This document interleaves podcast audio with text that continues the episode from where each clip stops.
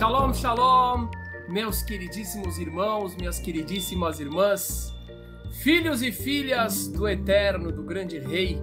É um grande prazer estar com vocês aqui novamente. E dessa vez, de novo, de novo, para dar uma excelente notícia. Podcast da Sinagoga Sem Fronteiras, com Rabino Ventura, o seu podcast de cultura judaica uma excelente notícia para todos. Acaba de sair na mídia israelense mais um acordo de paz, dessa vez com Bahrein, mais um dos Emirados Árabes. Então a gente está vendo aqui, graças ao Eterno, uma sequência muito maravilhosa de acordos de paz com países árabes, com países muçulmanos, países africanos, países asiáticos e eu quis compartilhar dessa maravilhosa notícia com vocês. Olá, sou o Manuel, o secretário do editor. Desculpe interromper o podcast, mas ele pediu para avisar que agora é possível saber quando novos episódios são lançados através do Instagram. O usuário é podcast.sinagoga sem fronteiras. Se inscreve lá e acompanhe a gente. Obrigado. E agora eu vou trazer aqui uma passagem da Paraxá. Rabino, o que é Paraxá? Paraxá é o trecho das escrituras que nós, judeus, lemos a cada semana. As escrituras no original hebraico e todos os judeus leem o mesmo trecho da Torá, do Pentateuco, no mundo inteiro, ok? Então, nessa, nessa semana a gente está lendo o trecho, um trecho grande, né, na realidade, mas uma parte de, desse trecho que está em Deuteronômio 30, 29 e 30, diz o seguinte: prestem atenção, que perspectiva linda a respeito dessa questão da paz, a respeito dessa questão da resolução dos conflitos e da nossa esperança na revelação plena, plena, plena do eterno, onisciente, onipotente, nosso Pai e Criador, dentro de uma realidade onde nos veremos todos, todos, todos, independente de religião, de cor, como irmãos. Então vejam só o que que diz a Torá nessa semana. Que vai chegar uma época, vejam que coisa interessante, quem gosta de profecia, quem gosta de geopolítica e quem ama a paz, quem espera realmente pela paz. Primeiro aqui, em Deuteronômio, Dvarim 29 diz o seguinte: que vai chegar uma época, hã? Veamru Kolagoim, todas as nações dirão, quando verem a terra prometida, quando verem a terra de Israel, destruída como estava até 1948. Prestem bem atenção. Vão dizer o seguinte: Veamru Kolagoim, e todas as nações dirão: Alme asa Adonai kaha la aretz azot. Por que, que o Eterno fez isso com essa terra? Porque deixou tanta destruição. Gente, para quem não conhece a história, Desde o ano 70, quando os romanos destruíram o templo sagrado de Jerusalém, até 1948, quando os judeus retornaram definitivamente, a terra de Israel era ruínas, pântanos e desertos. Ok? Então, as escrituras dizem o seguinte: vai chegar uma época onde o povo que chegar ali para visitar vai se perguntar: ora, por que isso? Hã? Por que essa destruição toda? Mehori ha'af agadolazer. O que, que, é toda essa ira? Por que, que o Eterno se irou tanto com esse povo? Veamru e responderão Al asher azvu et berit Adonai Elohei avotam. É porque eles deixaram o pacto do Deus dos seus antepassados. Essa vai ser a resposta. Que o Eterno cortou com eles quando os tirou da terra do Egito. Vai Elru, e também eles foram, serviram outros deuses, se curvaram para eles. Deuses que o Eterno não destinou para o povo de Israel, caíram na idolatria dos países vizinhos. Continua a resposta à pergunta. A grande pergunta era, nesses milênios todos, por que, que o Eterno fez isso com essa terra? Hoje em dia você vai lá, você vê Tel Aviv, com prédios maravilhosos, arranha-céus de primeiro mundo. Você vai para Jerusalém, que cidade linda Jerusalém! Você vê todas aquelas aqueles lugares que eram ruínas hoje, do mesmo jeito que está no profeta Isaías, do mesmo jeito que está no profeta Zacarias. Idosos de muita idade com suas bengalas andando nas ruas, crianças brincando em terras que até 80 anos atrás, 75 anos atrás, eram desertas. Mas antes disso, 1800, 1850, 1850, 1700. O país era destruído, era, vou repetir, deserto, pântano e ruína. E qual é a resposta? As escrituras dizem: o povo abandonou o eterno. Ok? O povo abandonou o eterno. Vaihar af Adonai baretzai. E o eterno se irou com aquela terra. E trouxe sobre ela toda a maldição Haktuvaba Seferazé, que está escrita nesse livro. Presta atenção, quem gosta mesmo de ouvir profecia. Hã? Presta atenção, vamos para a Torá, vamos para a fonte. Sem misticismos, ok? Sem esoterismos, sem elaborações modernas, novas teorias. Vamos para a fonte, vamos para a fonte. Aqui. Qual fonte é essa, Rabino? É simples. A gente está em Devarim, em Deuteronômio 29, versículo 27. Atenção. Vai Teshem Adonai Me'alad Matam. E o Eterno os espalhou de sua terra Beaf uvhema uvketzef gadol, com ira e com grande indignação. Vayashlichem el eretz aheret kayomazé. E os enviou para as outras terras, para os outros países, como hoje. O que, que você está fazendo aqui? Rabino Ventura, você não é judeu? Tem muita gente que fala assim, como é que você... Ah, você não é judeu de verdade, que o judeu de verdade nasceu em Israel. Ignorância, né, gente?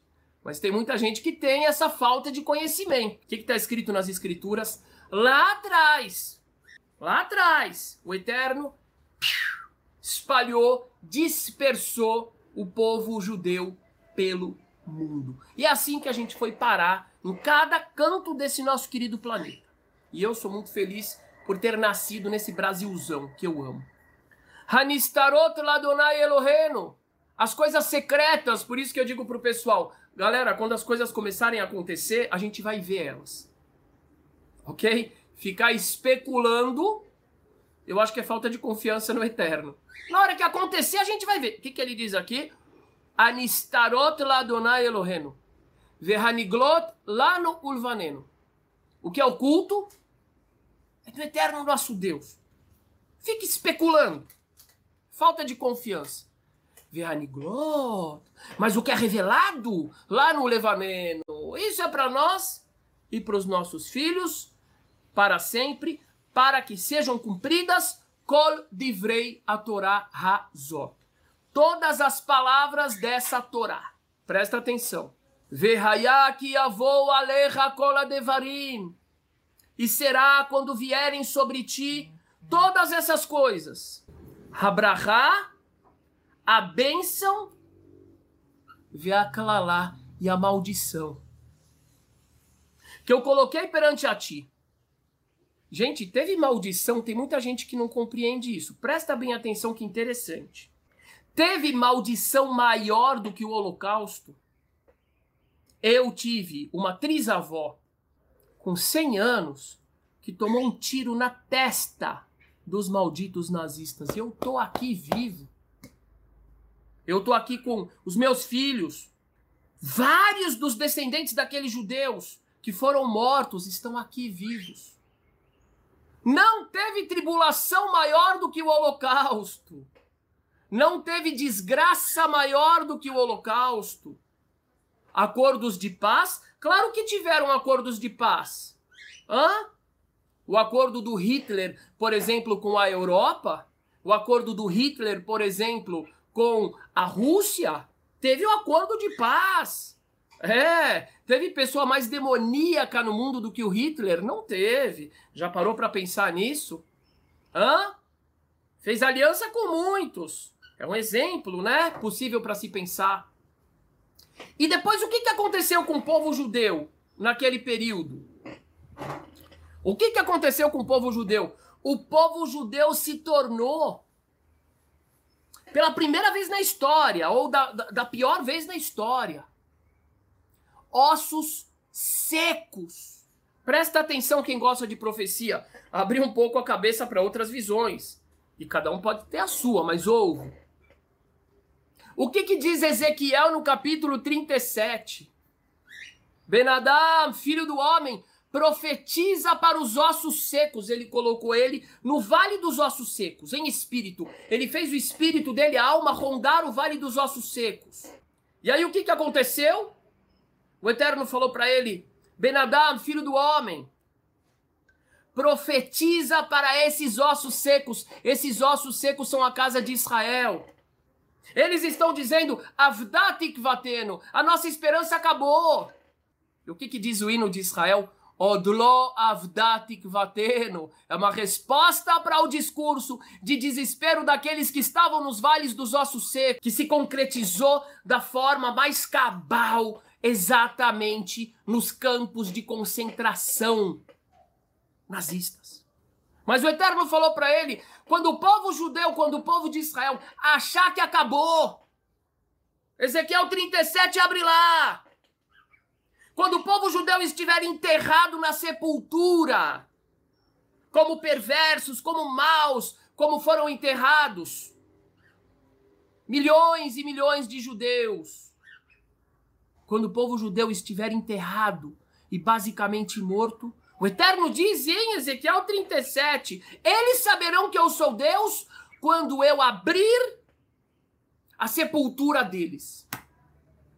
Quando eu abrir a sepultura deles, eles saberão que eu sou Deus. Meus amigos, meus amigos, três anos depois que acabou a Segunda Guerra Mundial, quem diria? Quem diria que aquele povo rechaçado, humilhado, que havia sido enterrado junto como se fossem bandidos, quem imaginou que aquele povo estaria construindo um país de primeiro mundo, com uma das tecnologias mais avançadas do país? reunindo os dispersos de Israel de todos os cantos do planeta. Quem imaginou uma coisa dessas? E lá o Eterno diz: os ossos secos são a casa de Israel. E quando é que eles saberão que eu sou Deus? Quando eu cumprir a minha promessa para eles, abrindo a sepultura deles. A maior sepultura de um povo foi exatamente os campos de concentração, as valas e os vales aonde os judeus foram enterrados ou suas cinzas foram depositadas. E a Torá diz, as escrituras dizem, não são teorias cheias de conspiração, cheias de ideias místicas novas. É o que as escrituras dizem, elas dizem o seguinte: Verraiá e será.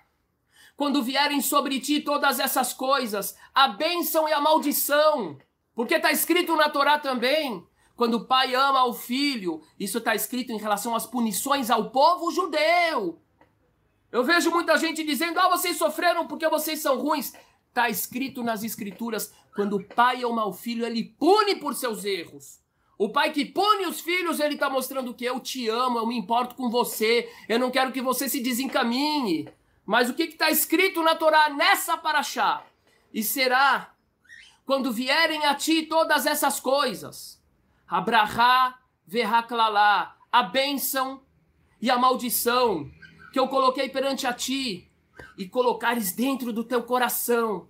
Estiveres entre todas as nações para os quais o Eterno te dispersou, e retornarás até o Eterno teu Deus, e escutarás a voz dele. como tudo que eu te comando hoje. Gente, isso aqui é um dia antes. Um dia antes de, Mo de Moisés falecer. Um dia, algumas horas antes. Presta atenção. Imiriene da Haha. Se o teu disperso estiver Biktsea Shamaim, nos limites do céu, se o teu disperso eterno diz na Torá, aqui Deuteronômio 34, se o teu disperso, povo judeu, povo de Israel, depois dos sofrimentos todos no exílio, estiver lá nos recônditos do céu, se estiver lá no fim do mundo, Misham Yekabetzra Adonai Eloecha, dali te recuperará, te trará de volta o eterno teu Deus, o Misham Carreira, e de lá ele te trará, e te trará o eterno teu Deus para a terra, que os teus antepassados herdaram, e tu herdarás essa terra, e ele te multiplicará mais do que aos seus antepassados.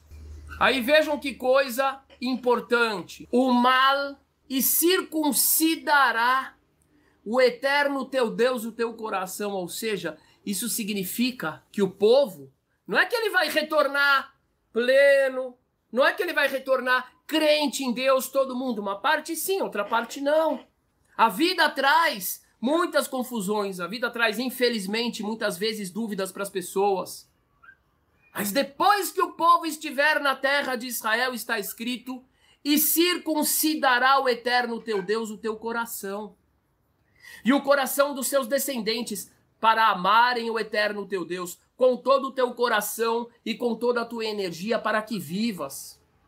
Então vejam que coisa mais maravilhosa, o que está escrito? Está escrito claramente em Deuteronômio, para quem realmente quer ir para a fonte. Então tem gente que fala, Rabino, mas estão dizendo. Tudo bem, estão dizendo, não tem problema. Estão dizendo, ok, mostrem suas fontes, que acreditar é o direito de cada um. O Eterno nos deu o livre-arbítrio e a gente precisa respeitar o do próximo. Agora, terminando, eu quero ir para Isaías 19, 25. Todo mundo que pergunta fala, mas Rabino, e as desgraças que tem que acontecer? As desgraças aconteceram três anos antes do retorno bíblico do povo de Israel à sua terra. Nunca aconteceu uma desgraça tão grande com o povo. Tudo, tudo, tudo estava previsto nas escrituras sagradas. E agora, eu quero dizer o seguinte: Isaías 19 é o que está acontecendo na minha visão. Ao invés da gente ver o mal, ao invés da gente investir no medo, e eu respeito aqueles que querem ter essa ideia. Eu acredito plenamente que o mal e o medo já aconteceram. O grosso desse mal e medo, dessas profecias, foi o nazismo, foi aquela destruição toda. Foi a realização dos ossos secos no vale. Três anos depois, quem diria, um povo que estava quase dois mil anos fora de sua terra ressuscita. É o cumprimento de Ezequiel 37. E agora eu acredito, eu acredito que o que está acontecendo é assim. Naquele dia, diz o Eterno, Isaías 19, presta atenção. Naquele dia, diz o Eterno, haverá um caminho ligando o Egito à Assíria. São países árabes. São países, hoje, muçulmanos. Presta atenção, que coisa linda. Quem tem olhos, veja, veja. Isso é uma boa notícia para todos não só para os judeus, para todos os que têm fé no Criador, na paz, que anseiam por esse período. O mal, o mal gigantesco já veio. E o cumprimento do mal aconteceu exatamente no Holocausto, não só com os judeus, com muitos povos. Os pactos que foram feitos, que levaram a, a toda aquela situação, também já aconteceram. Três anos depois, os ossos secos ressuscitam, o Estado de Israel. E hoje, para mim, parece muito o que está acontecendo aqui. Naquele dia haverá um caminho do Egito até a Síria. E os assírios virão ao Egito e eles servirão juntos ao Eterno. Naquele dia, Israel será um trio. Israel será um trio junto com o Egito e com a Síria, gente que hoje são países árabes. Presta atenção que coisa linda. Naquele dia haverá um trio: Israel, Egito, Assíria. E serão os três uma bênção dentro da terra. E o eterno Deus dos exércitos dirá: Baruch Ami, bendito é meu povo. Qual povo? Presta atenção, minha gente. Todos os povos são queridos pelo Eterno. Eu repito isso. A verdadeira visão das Escrituras, a verdadeira visão judaica, não é uma visão de superioridade. Não é uma visão de, de se colocar acima dos outros. Essa é uma visão deturpada. E os, me, os meus irmãos que defendem ela, eu questiono eles, eles não estão certos. A verdadeira visão é uma visão de amor entre todos. Presta atenção que eu estou terminando. Naquele dia, Israel será um trio junto com o Egito e com a Síria. Brahá, uma bênção dentro da terra. Asher berro Adonai tsevaot lemor. Isaías 19, 25. Que o Eterno abençoará dizendo. Baruch ami Mitzrayim. Nada de desigualdade entre os povos. Não, não, não. Isso é falta de compreensão bíblica. Bendito é o meu povo, Egito. Esse é o Deus verdadeiro que chama o Egito de meu povo. Bendito é o meu povo, Egito, como eu amo essa passagem. Uma Ase Yadai Ashur. E bendito é a obra de minhas mãos, o povo da Assíria que hoje é a região do Líbano, da Síria. Olha que coisa linda! Linda! Essa é a verdadeira escritura, com amor, com luz, com esperança, com fraternidade, sem desigualdade, sem dedo apontado de acusação para os povos. E vejam que coisa linda. Venahalati, e bendita é a minha herança, Israel. Gente, isso aqui é uma coisa muito maravilhosa. Eu, particularmente, sou uma pessoa pragmática. Eu não gosto de ficar especulando sobre profecias, mas tem muita coisa que a gente vê como esse retorno dos descendentes no Brasil e no mundo, na África, nos Estados Unidos, no México, os descendentes também tem histórias que eu vou trazer das tribos perdidas, mas dos judeus forçados pela Inquisição.